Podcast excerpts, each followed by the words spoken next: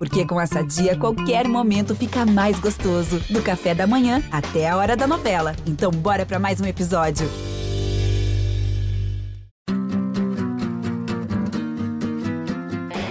Olha Allen.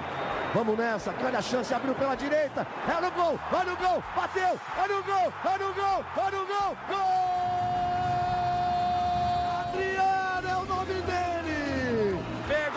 Pegou, largou, tá viva dentro da grande área, o Fernandão bate, gol! Faz o gol, garoto, faz o gol, faz o gol, faz o gol, faz o gol, é no gol, é no gol, é no gol, é do Inter! Torcedor Colorado, no ar mais um podcast aqui em Gé. Globo, episódio 234.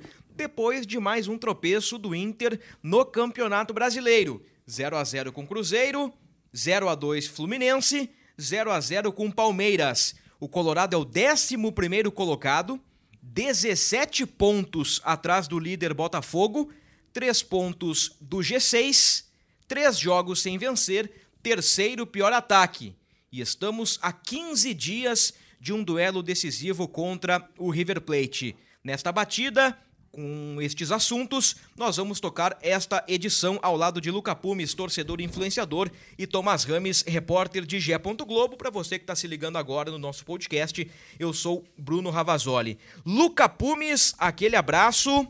Teu nível de preocupação com o time do Inter, Luca? Salve Bruno, salve Tomás, meus amigos. Prazer estar aqui com vocês nesse momento em que é o meu grupo de apoio, né? Uma rede de apoio aqui. É... O Inter, na minha concepção, é um pouco inconstante. Acho que não só na minha concepção, acho que a torcida inteira entende isso. Que linearmente a gente não entrega um futebol que a gente pode acreditar que existe um padrão de jogo. A gente não sabe muito bem qual é o Inter que vai entrar em campo. É um time contraditório, é... fica muito tempo sem, sem perder, depois fica muito tempo sem vencer. É, é um pouco difícil de entender o que, que é o nosso Inter, quem é o nosso Inter, qual Inter vai entrar em campo. E a gente está aqui para discorrer um pouco sobre todas as coisas que, que aconteceram na, na partida contra o Palmeiras. E adiantando um pouco já o meu, o meu posicionamento, eu fiquei um pouco frustrado com o algo a mais que o Inter não conseguiu dar para vencer o Palmeiras. Eu acho que a história do jogo já estava escrita para esse 0 a 0 no momento em que o Palmeiras tem uma ótima defesa e não veio com seu ataque titular, não tinha Rony, não tinha Dudu. Uh, o Inter normalmente vaza, a boa notícia é que o Inter não vazou, mas a péssima notícia é que a história do jogo, escrita no 0 a 0 uh, se manteve porque o Inter não conseguiu dar esse golpe de ousadia para vencer o Palmeiras. Mais uma vez, o nome do jogo foi John. Torcedor colorado foi da expectativa à frustração torcedor foi ver de perto a estreia de Ener Valência no Beira-Rio e viu mais uma vez uma grande atuação do goleiro John, que agora terá a sombra de Sérgio Rocher.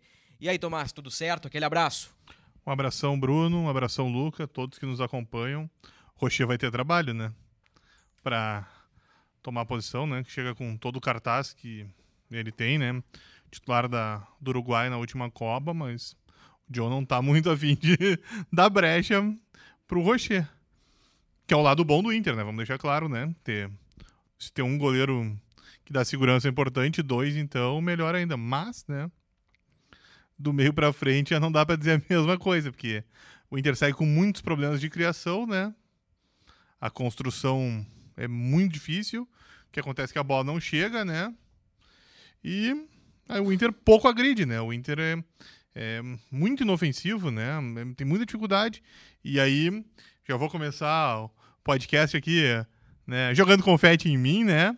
Quando eu disse para vocês, né? É, né? Que pode trazer o Haaland. Se a bola não chegar, vai morrer de fome. Acho que o único que conseguiria resolver esse problema sozinho é o Mbappé, que é um maluco que busca a bola lá no meio do campo e como um corre e, dribla todo mundo. Aí, mesmo que a bola não chegue, ele ia dar um jeito. Mas de resto, não, não adianta, né?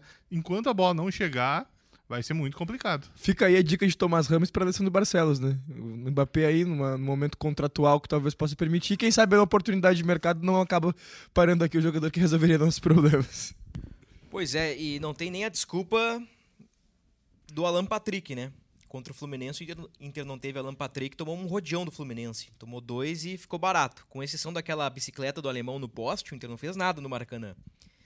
E aquele jogo frustrou o torcedor na estreia do Enervalência com a camisa do Inter. E a atuação contra o Palmeiras, talvez mais o resultado, frustrou o torcedor na estreia de Enervalência diante de 41.823 colorados, o segundo maior público do Inter no ano, perdendo só para os mais de 42 mil, os mais de 42 mil que acompanharam a vitória de 2 a 1 sobre o Flamengo também pelo Brasileirão. Você citou, né, Bruno, frustrar os torcedores. Eu acho que mais é o combo, né, na verdade, desses resultados ruins agora, dessa sequência de três jogos sem vencer e sem marcar. E da temporada do Inter, que é ruim, vamos deixar claro, né? Porque acho que vocês concordam comigo que empatar com o Palmeiras não é um resultado ruim, né? Vamos lá, a maioria dos times do Brasileirão vão perder pontos pro Palmeiras e vão, muitos, quase todos, serão derrotados pelo Palmeiras. Então, se pegasse só o jogo do Palmeiras, não seria um resultado ruim. Então, já vou até, né, porque eu tenho também o meu checklist, né, meu bingo, né, que é, uh, eh, para mim, o Palmeiras é o segundo melhor time da América. E o melhor? O Flamengo, né? Ou seja, se pegar só esse recorte, o Inter fez 4 em 6. E aí tu pensa, pô, pera aí, né? O Inter conseguiu 4 pontos dos dois melhores times da América. Só que o problema é que quando pega o resto, não tem a resposta, né? E aí, o Inter tá devendo bastante. É, o Inter é o 11 primeiro colocado. E é difícil, né? A gente tenta. Eu até disse num podcast recente, vamos esquecer o passado e só pensar no futuro. Tanto que gravamos um podcast bem animado, né? Um podcast bem para cima, quando o Inter trouxe Enervalência, estava ali em negociações para contratar Rocher, Bruno Henrique, essa ideia uh, de um time mais qualificado tecnicamente, retorno do Rufi Rufi, retorno do Arangues. Nós jogamos o podcast lá para cima, fizemos o Você Escala, olha o time do Inter Galáctico do segundo semestre. Só que aí tem um detalhe, né? Desde então, o, o torcedor deu uma murchada. E nós também murchamos, porque o Inter empata com o Cruzeiro, jogando 45 minutos bem, sendo que boa parte deste bem com um homem a mais, né? Era para ter perdido nos primeiros 45 minutos, que o Cruzeiro foi bem superior. O Inter bem não superior. joga um ovo contra o Fluminense. E o Inter, vamos lá, faz um jogo legal contra o Palmeiras no primeiro tempo, mas o Palmeiras teve mais chances de gols. Ah, o Inter fez um bom primeiro tempo, mas qual foi a melhor chance? Do Rafael Veiga de dentro da pequena área. Quem foi o melhor do jogo foi o John. Então, tem algo errado, Luca Pumes. E eu já te provoco. O Inter é um time bem treinado, na tua opinião? Falamos no último podcast, é, acho que quando um time é bem treinado, a gente enche a boca para falar, ah, esse time é bem treinado, porque coletivamente ele funciona. E aí a torcida naturalmente vai pegar um pouco no pé do mano, porque é, a gente vê algumas peças que não não estão na sua melhor fase. Por exemplo, contra o Palmeiras, Carlos Depena para mim foi muito mal. E aí ele ficou até o final da partida, não entendia a manutenção dele. E aí a torcida ela não tá na bronca com o Carlos de Pena.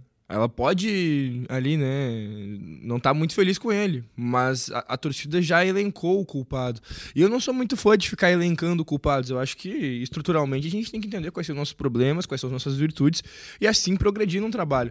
A grande questão é que muitas vezes durante a temporada o Mano se recusou a ver coisas que o o, a torcida inteira estava vendo, a imprensa inteira estava vendo, e parece pela mais pura teimosia. E quando uh, acaba a partida ontem e o, e o mano ouve, né? Ei, mano, palavras de baixo calão. Uh, né? Pô, sou educado. Dona Najara, a gente sempre fala do seu Josué aqui. Dona Najara, o maior medo dela é criar um filho deselegante, mal educado. Não vim aqui para isso, né? Ei, mano, palavras de baixo calão.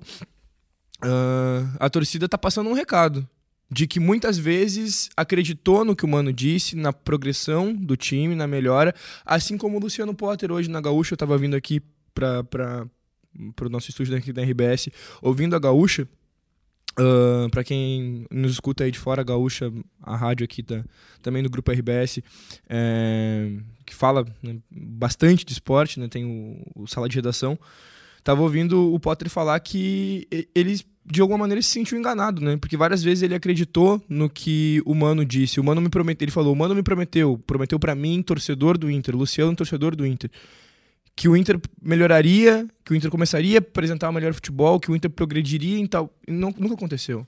Quando tem a festa de aniversário do Inter, se cria todo um contexto, a festa ali, o Alexandre Pires tocando, aí sobe uh, uh, o pessoal junto com com, com os ex-jogadores, com os jogadores, enfim, todo mundo ali. Teve um discurso do Mano. Um discurso efusivo. O Inter não passou do Caxias. Nos prometeram que, em, em coletiva, ó, o Inter em tal dia estará na final do Campeonato Gaúcho. O Inter não estava. O Inter é, entendeu na figura do, do, Alessandro Barcelos, de toda a diretoria ali, o, o clube, entendeu, né? Que teria um grupo suficiente para passar pelos seis meses. Porque abdica de Edenilson, abdica de Tyson lá no começo, para mim de maneira correta, mas sem dar para o Mano Menezes, e aí a gente entra em outro, outra camada, as reposições na hora. E o Mano falou: não, eu, eu, eu, tinha confiança no grupo, que o grupo poderia. É, então ele não é só uma vítima. Para mim, o Mano também é conivente com essa postura da direção. Com certeza. E aí, o Inter conseguiu passar pelos seis primeiros meses? Aí eu pergunto, não. A, a, a, resposta tá aí, o Inter caiu do Copa do Brasil, o Inter não chegou na final do Gauchão, que foi dito que estaria na final do Gauchão, que era, assim, o, o Grêmio cai pra Série B, o Grêmio volta uh, pra, pra, pra Série A uh, com um time a pau e corda e vence os, os gauchões nesses anos, caindo pra Série B, jogando uma Série B e voltando pra Série A. São, nos três anos o Grêmio venceu.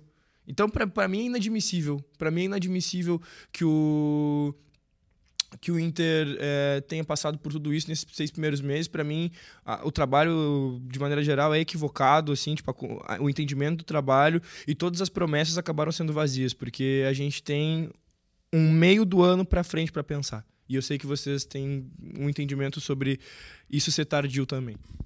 É, eu penso que é tardio montar um time mais competitivo em julho e agosto. Eu acho que o Mano não é o, o maior culpado, porque nós, pós-Caxias, fizemos aqui um podcast apontando todos os erros, né? desde as peças de reposição, desde as contratações do centroavante, do camisa 5, a frase do Tomás, o Gabriel Rufi Rufi vai ser o substituto do Gabriel Rufi Rufi e, e tudo aquilo. Só que de umas semanas para cá, ou de alguns meses para cá, essa promessa citada pelo Potter, ela nunca se confirmou. O Inter nunca foi um time consistente, o Inter nunca foi um time confiável. O Inter é um time que faz poucos gols e leva muitos gols. É um time que vence, se não me engano, 17 no ano, empata 13 e perde 7. É um time que tem 50 e poucos por cento de aproveitamento. Tem média de um gol sofrido por jogo. Faz 1,3 gol por jogo. Então, assim, é, é muito abaixo dos demais. Rápido convite para vocês para vocês pensarem comigo, e eu convido também vocês, torcedores, pensem comigo. Imaginem, fechem os olhos e, e, e relembrem qual foi o melhor jogo do Inter no ano. Alguns vão dizer com certeza, pela memória recente, 3 a 1 no Independiente Medellín. O que mais que sobra nesse ano? Flamengo. Inter e Flamengo. Vitória por 2 a 1 uh, Se pegar o, o, primeiro tempo contra o América no 3 a 1 foi bonito do Inter, né? Ah primeiro 45 minutos contra o América. Eu, que mais? Eu, eu, eu concordo, eu, eu, fico com o Tomás na, na, na, do Flamengo contra o América. Eu acho que seja um recorte um pouco mentiroso, porque o América ele vem pro Beira Rio com 2 a 0 então naturalmente ele. ele... É um jogo de mata-mata, né? O é, contexto é diferente. É, é, outro contexto. E o Inter é obrigado aí. E aí. Mas no, eu vou dar de barato. No segundo tempo, o Inter. Eu vou dar de barato. Vou, vou colocar na lista aí 45 contra o América. Que mais? Que mais que temos de bom no Inter? Não vale contratação de Rocher, Bruno Henrique e tal. Não, nós estamos falando de atuação em campo. Estou falando de, de, atuação. Aí, aí, assim, eu estou deixando de lado vários pontos importantes do contexto colorado. Eu estou focando agora no treinador. Jogo. É isso. O silêncio é a resposta. O Inter tem um bom jogo contra o Jim, sendo que com 4 minutos do segundo tempo o Pons faz um gol. E nós brincamos aqui, né, Luca? Que se o Jim dá uma pressionada e faz mais um, aquele 3 a 0 vira um 3 a 2 e aí já vira uma bola de neve do caramba. Os 45 minutos contra o América não serviram, porque o Inter caiu nos pênaltis. E o Inter consegue uma vitória meio que a forceps com um brilho do Maurício, né? O brilho individual do Maurício. O Inter sai perdendo com o golaço do Gerson e o Inter vira o jogo. Então, assim, o, o Inter na temporada é um conjunto vazio é um conjunto vazio. E existe uma diferença do Inter de 2022 para o Inter de 2023, que também fez contratações com o andar da carruagem. A diferença é que Pedro Henrique, Depena, Alemão, Wanderson. Wanderson e outros, estes caras chegaram em abril, na primeira janela. Tanto que a janela de agosto do Inter é o Everton, Igor Gomes, Mikael e mais um galáctico lá. Brian Romero. Brian Então, Romero. assim, a, a janela de agosto pro Inter, assim, Mais ó, um galáctico lá. não, não, não, Não, e não essa- não fez nada, porque os caras não jogaram praticamente no Inter. Então, o Inter, em 2023, faz diferente. Ele monta um time na janela de julho. Em 2022, montou na janela de abril. Então, isso faz diferença. Então, o, o- o Inter é, é contraditório, ele se repete, ele erra. E dentro de campo, o treinador não consegue ãh, montar um time confiável agora com um centroavante diferenciado que é o Ener Valência. Ah, o time não evolui, né? Não evolui. Ah, nós estamos no meio de julho, ou seja, nós já atravessamos metade do ano e. Né, e há problemas e não. Eu não vejo, imagino. Pô, desculpa, vou falar pra vocês, mas acho que vocês também não veem soluções, né? Que é diferente justamente do ano passado, né? Que nós encontramos uma evolução no Inter, né? Dava pra ver. Nós batemos no cacique aqui umas 412 vezes, né?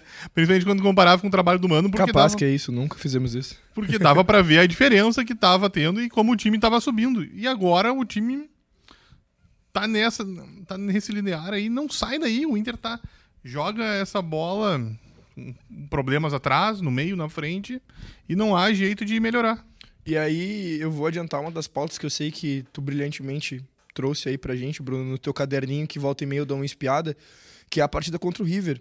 A gente vai pegar um... a- a- racionalmente, eu, eu sempre falei, não gostaria de pegar o River agora, não gostaria de pegar o River agora. Ah, tem que pegar porque não sei o que, que é Libertadores. Mano, a gente, tem, que- a gente tem que entrosar esse time. A gente vai trazer as peças e se a gente conseguir passar pelo River, que é, tem o Nacho, tem o Barco, tem o Beltrán, tem um, um treinador que conseguiu. De La Cruz. De La Cruz, Treinador é o Demichelis. que conseguiu é, superar o fantasma de um gigante, que era o Gadiardo, né? Que saiu.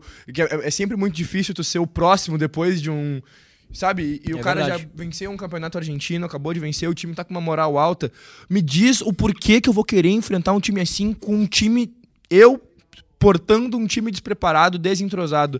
Não tem nem como entrosar, os caras estão chegando agora. Talvez a gente vá buscar um zagueiro no mercado, o Bruno Henrique tá chegando, o Arangues recém eh, iniciou o seu processo de jogar mais minutos, o Gabriel tá voltando devagarinho, a gente tem um Rômulo que tá dando uma boa resposta, tem, mas que ainda assim não é o jogador mais experiente, não tem uma experiência eh, gigante em jogos assim, não tem uma experiência, na verdade, em jogos assim como o Inter e River por uma Libertadores pode dar um ótimo resultado. Tudo que eu tô falando aqui pode ruir e se Deus quiser vai ruir. É, com, com esse Inter se entrosando rapidamente.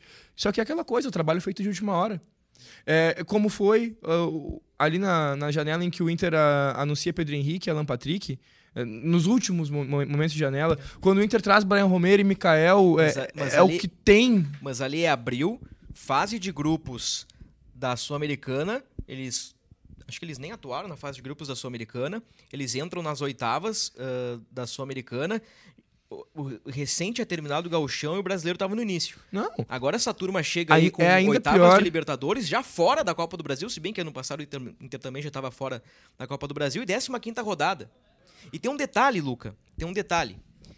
Esses caras aí, Rocher, Bruno Henrique, próprio Ener Valência, próprio Arangues e Gabriel voltando de lesão, eles voltam para um time que não está ajustado. Então, além de, de ritmo de jogo, além de adaptação, o Mano vai ter que, em poucos dias, não sei se criar uma nova forma de jogar, ou, no mínimo, ele vai ter que aperfeiçoar essa forma de jogar, né? Tu não respondeu diretamente a pergunta, tu me deu uma curva, mas pela tua resposta eu entendo que o Inter não é um time bem treinado.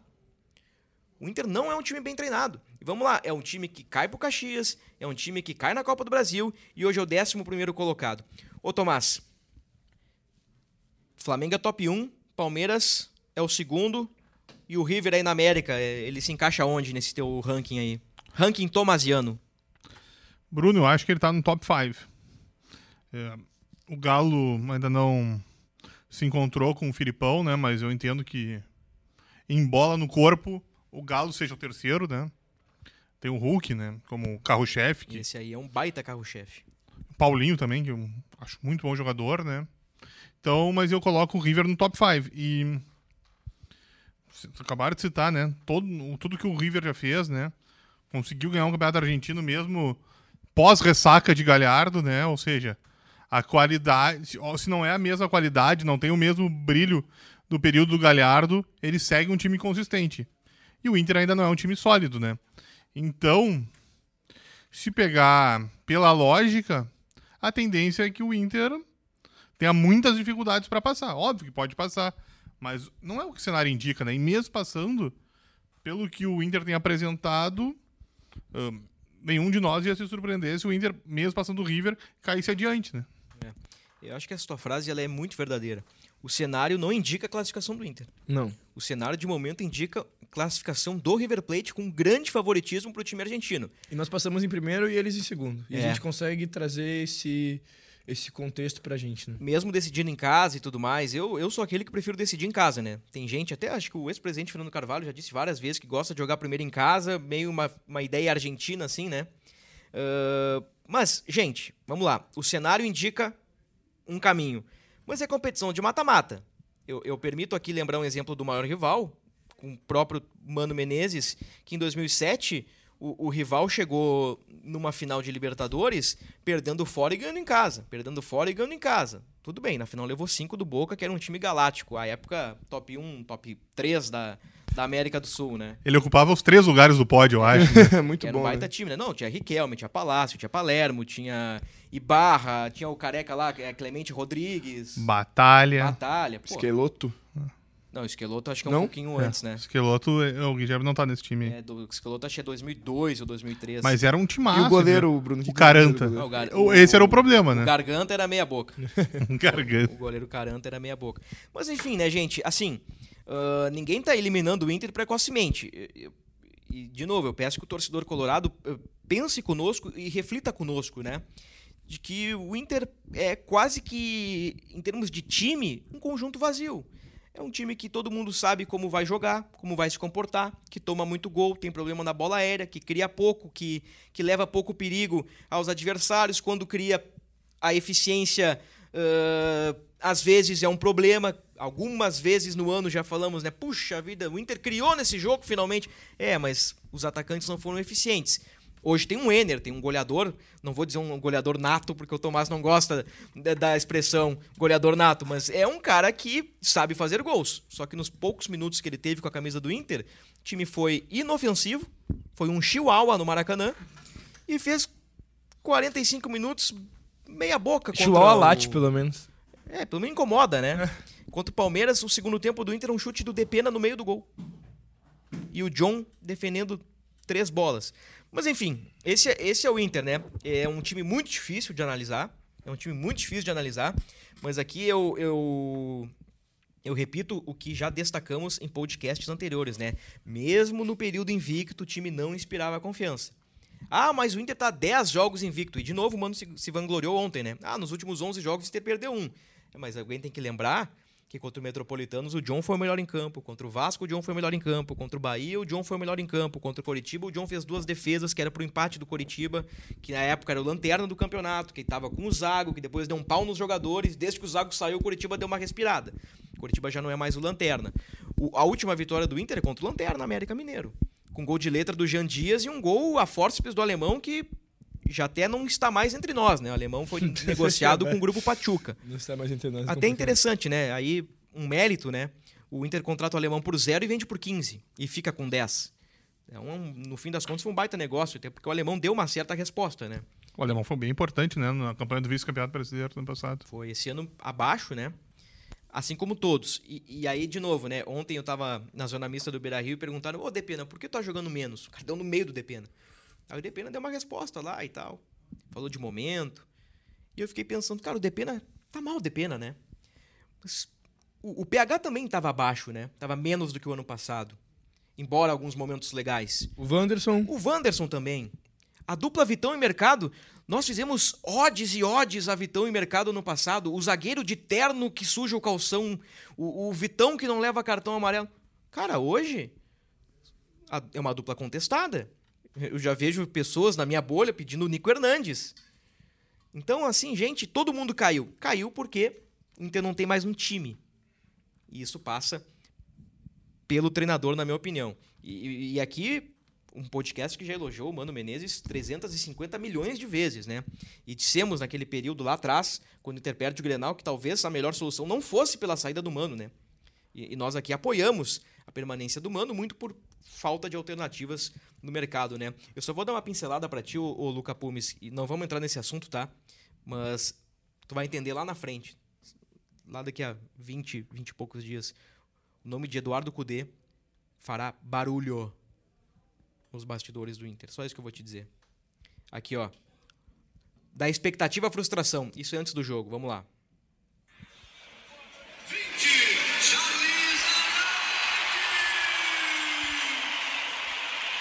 Torcedor em êxtase. Pô, no papel, hein? Arangues, Alan Patrick. Wanderson. E a estrela da noite, né? Foi tímida. Vai chamar o treinador.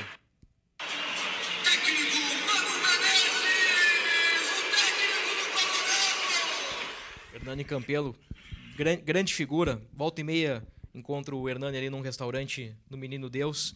Tentou dar uma técnico colorado para abafar as aias, mas. Fez o papel dele, o trabalho fez dele. o papel dele. Eu quero te ouvir um pouquinho mais sobre o Mano, Tomás. Eh, Tu achas que eh, esse, esse time do Inter aí é responsabilidade do Mano? Queria te ouvir mais. Bruno, uh, o Mano é o chefe. Vamos ser claro, né? Então, do mesmo jeito que ele tinha o brilho e a responsabilidade por ter recuperado aquele time do Inter do Cacique e ter levado ao segundo lugar, e tanto que eu me lembro que nós discutimos aqui sobre a seleção do Brasileirão, e vocês colocaram dois ou três, agora não vou lembrar, e eu até disse, ah, eu acho que não deveria ir nenhum jogador do Inter, mas eu entendo que o melhor treinador do Brasil, do Brasileirão, perdão, foi o Mano. E agora, nesse ano, o Mano não consegue repetir o trabalho dele do ano passado. Então, logicamente, pelos problemas do Inter, você citou há pouco que uh, várias individualidades estão abaixo, né? Quando as individualidades. Uma individualidade abaixo, a culpa é do cara. Mas quando há vários hum, jogando menos do que já apresentaram, aí a culpa não é, né? E o único cara que vai bem é o goleiro? É, for pegar assim, ó. Eu até ente- eu acho que o Alan Patrick também caiu de produção nos últimos jogos. Mas beleza. Se pegar o somatório, o Alan Patrick tá jogando mais do que ele jogou ano passado. Eu acho que o Maurício até tá jogando mais que ano passado. Embora o Maurício tenha acabado bem o Brasileirão ano passado.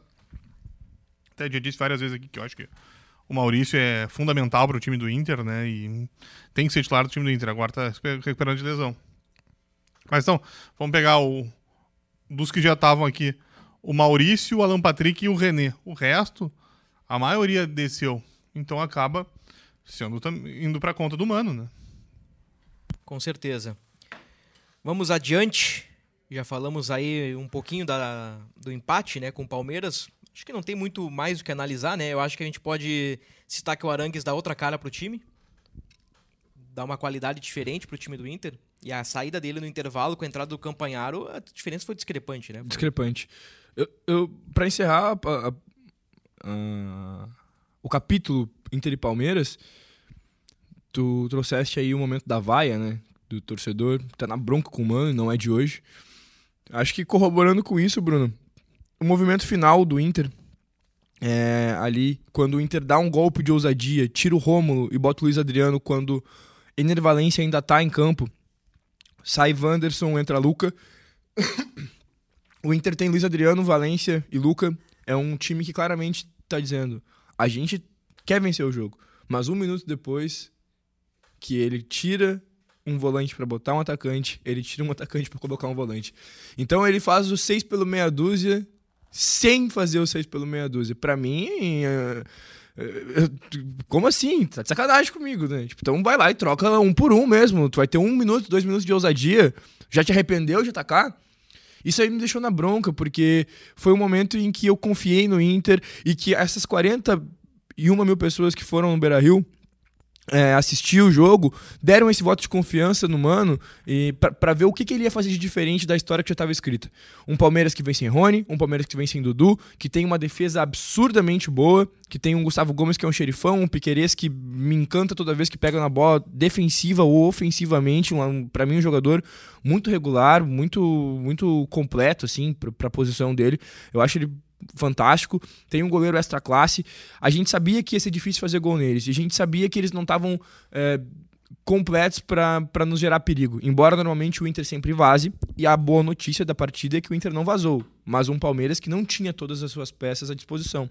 Dito isso, a história do jogo era o 0 a 0 E a gente, saindo de casa, indo ao Beira Rio, a gente está dando um voto de confiança no Mano para ver o que, que o Mano vai aprontar de diferente hoje. O que, que o Mano vai fazer para mudar a história do jogo. E a história do jogo foi exatamente como ela estava escrita e ela não foi mudada. O time do Inter ao longo do ano ele tem algumas mudanças pontuais assim, né? O, por exemplo, 4-3-3 com Wanderson, Pedro Henrique, Luiz Adriano. Mas o Inter voltou a ser o mesmo time, né? Que tem um meia ali pela direita, que no caso do Palmeiras foi o Depena, que puxa para dentro para passar o Bustos. Na ponta esquerda o Wanderson. O, o alemão agora é o Ener Valência. O Alan Patrick ainda é o Alan Patrick. O Depena foi Maurício. O, o René é o cara que fica mais. Então, assim, ó. Cara, se, se a gente sabe de cor como joga o time do Inter, os adversários também. O Inter se tornou uma presa fácil. Time que faz poucos gols, time que sofre muitos gols e que gera uma preocupação a 15 dias de um duelo decisivo. Porque se o Inter inventa de cair na Libertadores, acabou o ano, né? O Inter é décimo primeiro. Vai lutar pelo quê? Pelo G6? Pelo G4? E aí eu não sei se o Mano sobrevive se, com queda. Mas isso aí é assunto mais pra frente, né? Até lá, o Inter ainda tem Bragantino e Cuiabá. Aí no dia 1 de agosto, o jogo lá no Monumental de Nunes. O Inter no Brasileirão tem 13 gols marcados. O Inter tem menos gols que o América Mineiro, que é o Lanterna, que fez 16. O Inter tem menos gols que o Coritiba, que tem um atacante bom chamado Aleph Manga e para por aí. Tem menos gols que o Goiás, que eu não sei qual é o ataque do Goiás, que acho que tem o Matheus Peixoto, ex-juventude. Tem menos gols que o Bahia, que é um time que de vez em quando tem atuações bem fracas. O Inter só fez mais gols que o Corinthians, que tem um jogo a menos, e que o Vasco, que tem um jogo a menos. Então, por média, é possível que o Inter seja o pior ataque do campeonato. Por média, né? Porque Corinthians e, Corinthians e o Vasco tem um jogo a menos, né? E esse aí é o grande Inter de 2023 que nós estamos acompanhando desde janeiro com uma expectativa alta, né? Mas que aos poucos a frustração começa a bater. Ainda mais a depender do resultado do River. Vamos para os factuais aqui. Mano e Vitão levaram um terceiro amarelo. Não enfrentam o Bragantino. O Inter vai ser comandado pelo Sidney Lobo. Aí há uma lacuna na defesa, né? Tendo visto que o mercado deixou o jogo com desconforto muscular e o Moledo foi suspenso por doping, né? Então a defesa do Inter pode ser Igor Gomes e Nico Hernandes para o jogo lá contra o Bragantino. O Arangues pancada no quadril. O, mercado e o Arangues a princípio não preocupam, né? A ver na reapresentação do elenco. Baralhas está fora. O Inter empresta para o Atlético Goianiense até dezembro de 2024. Ele é do Inter. Ontem conversei com uma fonte e me disse: não, Baralhas é do Inter. Tudo bem, empréstimo até 2024. E o Goianiense, por um por uma bondade, por uma generosidade, creio eu, paga 2 milhões ao Inter por 20% do Baralhas. Então, no caso, o Inter pagou no, pagou 5 e os caras vão pagar 2, o Inter pagou 13, então, assim, digamos que foi 3 milhões de prejuízo, né? E o Inter fica com 40% do jogador e o goianiense fica com 60. Nós já dissemos, o alemão vendido aí para o grupo Pachuca, vai ser emprestado para o Oviedo, aí é um movimento que não nos interessa mais. O Inter lucra aí cerca de 10 milhões com o Alexandre Zuravski, chamado de Ralandão dos Pampas, em certa feita. apresentação do Rocher, que podemos destacar aí, Tomás. Duas ou três frases do Rocher aí. Bruno, uh, Rocher, uma questão curiosa, né? Ele chegou, óbvio, ele não chegou, chegou falando português fluente, mas uh, ele chegou tentando falar o português, né? Fala devagar, tem, né? Mostrou entender o que nós falávamos e tentou, sim, se expressar em português, né?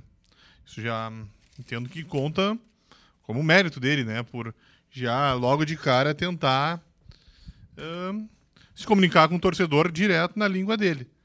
O Rocher citou, ele foi sabatinado e o tema Grêmio entrou direto na pauta, né? Logo na primeira ele já teve que responder por que que ele veio para o Inter, já que o Grêmio tinha mostrado interesse antes. ele admitiu o interesse, mas aí falou que entendeu que era o momento de estar no Inter, né? Que era melhor vir pro Inter. E disse que estava contente aqui. Depois ele até cita que ele seguiu o coração dele, né, para fechar com o Inter.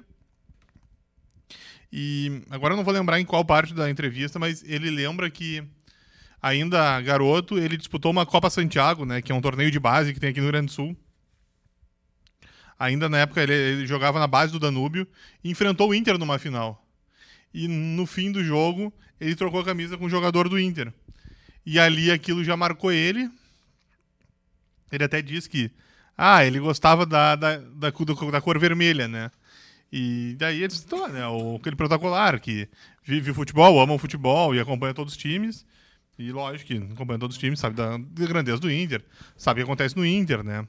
Ele é amigo do Depena, é amigo do Nico, amigo do D'Alessandro, que passaram referências para ele, né? E agora ele. Ah, ele, inclusive, ele, ele elogia o John, né?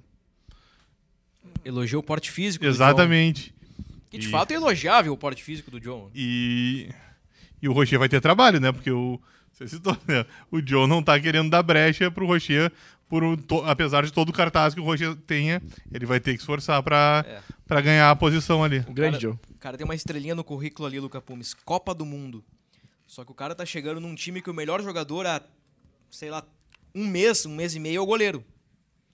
Tem mais um pepino pro mano descascar aí, né? Eu tô, eu tô bastante curioso para ver o que vai acontecer com o Inter. Bastante curioso. Jogo dificílimo domingo, 4 da tarde, contra o Bragantino. Jogo dificílimo. Uh, nós estamos citando aqui o River, né? O Rocher tem a credencial de pegar pênalti, né? Pênalti. Chegou é. a pegar um pênalti na Copa do Mundo, né? Do André Ayu contra a Gana. E se o jogo for para os pênaltis, né? Duas... É, é, importante, né? Ter um goleiro como o Rocher que vai bem ali. Então é 18 volantes na ida, 16 volantes na volta, vamos levar para os pênaltis e colocar o Rocher. O John joga os 90 e na, na hora H a gente coloca o Rocher. Igual contra a Holanda, né? É lá o... o do jogo o, da Holanda, né? Team Crew. Team Crew. E saiu o Silicen. Isso aí, Copa de 2014 no Brasil. Então é isso, né? Mais algum factual que eu deixei passar, né? Não, né? Temos aí uma semana cheia para treinos, mais uma, né? O, aí que vai a corneta, agora vai a corneta. Quanto mais treina, pior fica. Mas é verdade, né? Ele não jogou nada contra o Fluminense e jogou pouco contra o Palmeiras, né? Mas vamos ver, né? Tu confia ainda no Mano Menezes? No sopetão, confia ou não confia no homem? Depende, pra quê? Pra colocar o Inter nas quartas da Libertadores? Não sei, Bruno. Senti um coração ferido ali. Tomás, muito obrigado. Era isso? É isso, né, Bruno? Uh, um abraço a você, ao Luca, quem nos acompanha. Ah, lembrei. A minha prima Lala, né, veio de São Paulo, né, tá aqui essa semana, pediu pra mandar um beijo pra ela, até foi no jogo ontem, beijo. né? Um beijo, Grande Lala. Lala. E... Mais uma vez aí. Vamos ver, né, se o, o Mano consegue aproveitar a semana de treino, né? Uh, aprimora a pontaria do pessoal ali e as jogadas para chegar e incomodar o adversário, né? Que Final de semana tem o Bragantino e o Inter reencontra o Sacha, né? Vem nos visitar, Lala, aqui no podcast, quem sabe dá uma palavra. Seu Josué também? Não, meu pai só quando ele estiver por aqui. Alexandre Medina, quem sabe? os personagens do podcast. Os personagens. A prima Lala, o seu Josué e o Cacique, Medina. Medina. Do caramba. Então tá, seu Lucas. Tamo junto, meu irmão. Tamo junto. Valeu. Eu não vou prometer, eu já disse várias vezes pra ti, as coisas vão melhorar. Desta vez eu não vou falar nada. Palpite? Vamos lá? Vamos lá, manda aí. Inter Bragantino? Inter Bragantino, lá em Bragança Paulista. Bragantino levou dois do Botafogo na rodada, mas vem. É um time insinuante. Um a um. Bragantino 0, Inter 1. Um. Caraca, que, que, inesperado essa nossa postura trocada, eu e Tomás. Nossa, demos um pau no Inter podcast inteiro e agora pra lamber o Inter no fim. Não, mas ele, ele, é, ele é tão contraditório quanto o Inter. Eu vou ser coerente. 2 a 0 Bragantino, um gol do Sacha e um do Lucas Evangelista. Meio-campista Lucas Evangelista, que sempre está no meu cartola. Ah, alguém vai acertar a coluna. Alguém vai acertar a coluna. Então tá, pessoal, senhoras e senhores, um podcast para reflexão, né? Aí tem 15 dias até o jogo contra o River, tem Bragantino e Cuiabá pela frente, Bragantino fora, Cuiabá em casa. Vamos torcer para que Mano Menezes consiga colocar o time do Inter nos eixos e com a qualidade de Rocher, Ener Valência, Arangues, Rufi Rufi, Bruno Henrique, talvez um zagueiro que o Inter procura no mercado, talvez mais um meia aí que o Inter pode trazer para qualificar o elenco. Vamos ver se o Inter finalmente dá uma respirada, porque assim, ó, se for lá na frente bater campeão, tudo isso que a gente diz vai pro ralo. Nada disso mais importa. O que vai importar é o título. Mas se o Inter inventa de não classificar, vai ser, vai ser, vai ficar difícil pro Colorado. Ponto final no episódio 234. Até a próxima.